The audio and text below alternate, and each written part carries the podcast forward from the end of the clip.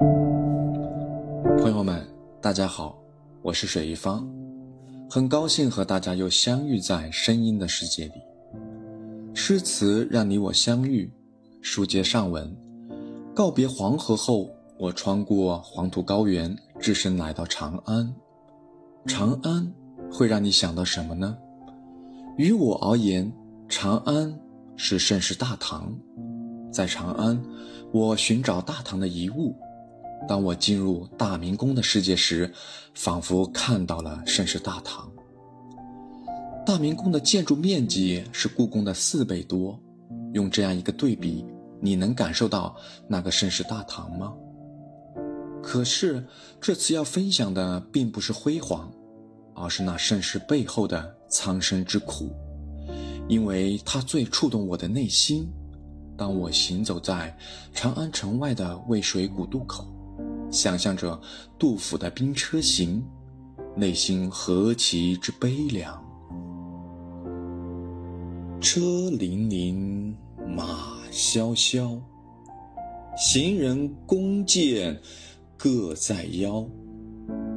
爷娘妻子走相送，尘埃不见咸阳桥。牵衣顿足南道哭，哭声直上干云霄。道旁过者问行人，行人但云点行频。或从十五北防河，便至四十西营田。去时李正雨裹头，归来头白还戍边。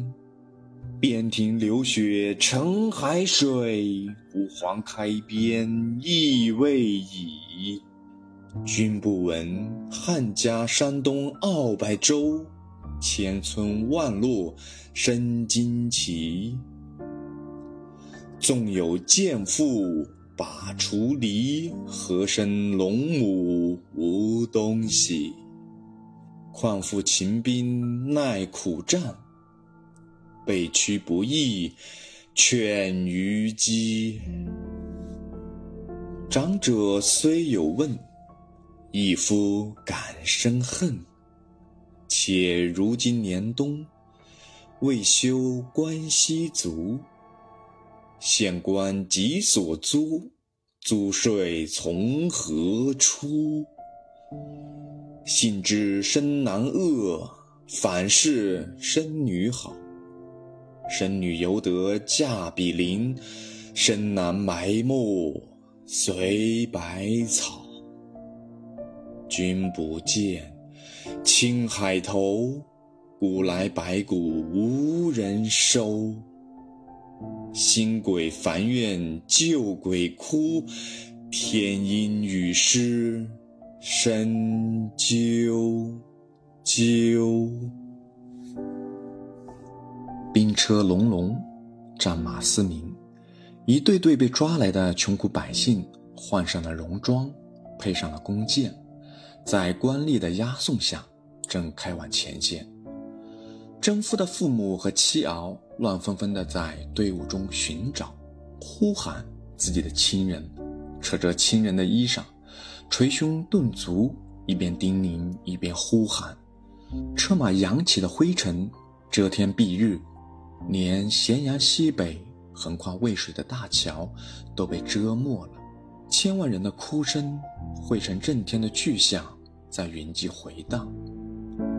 爷娘妻子走相送，一个家庭的支柱被抓走了，剩下来的竟是些老弱妇幼，对一个家庭来说，犹如天塌下的大祸一般。亲人被突然抓兵，又急促押送出征，亲人们追奔呼喊，去做那一刹那的生死离别，很仓促，也非常悲愤。牵衣顿足拦道哭，一句之中连续四个动作，把送行者那种眷恋、悲怆、愤恨绝望的动作神态，表现得细腻入微。诗人的笔下，车马人流，灰尘弥漫，哭声遍野，直冲云天。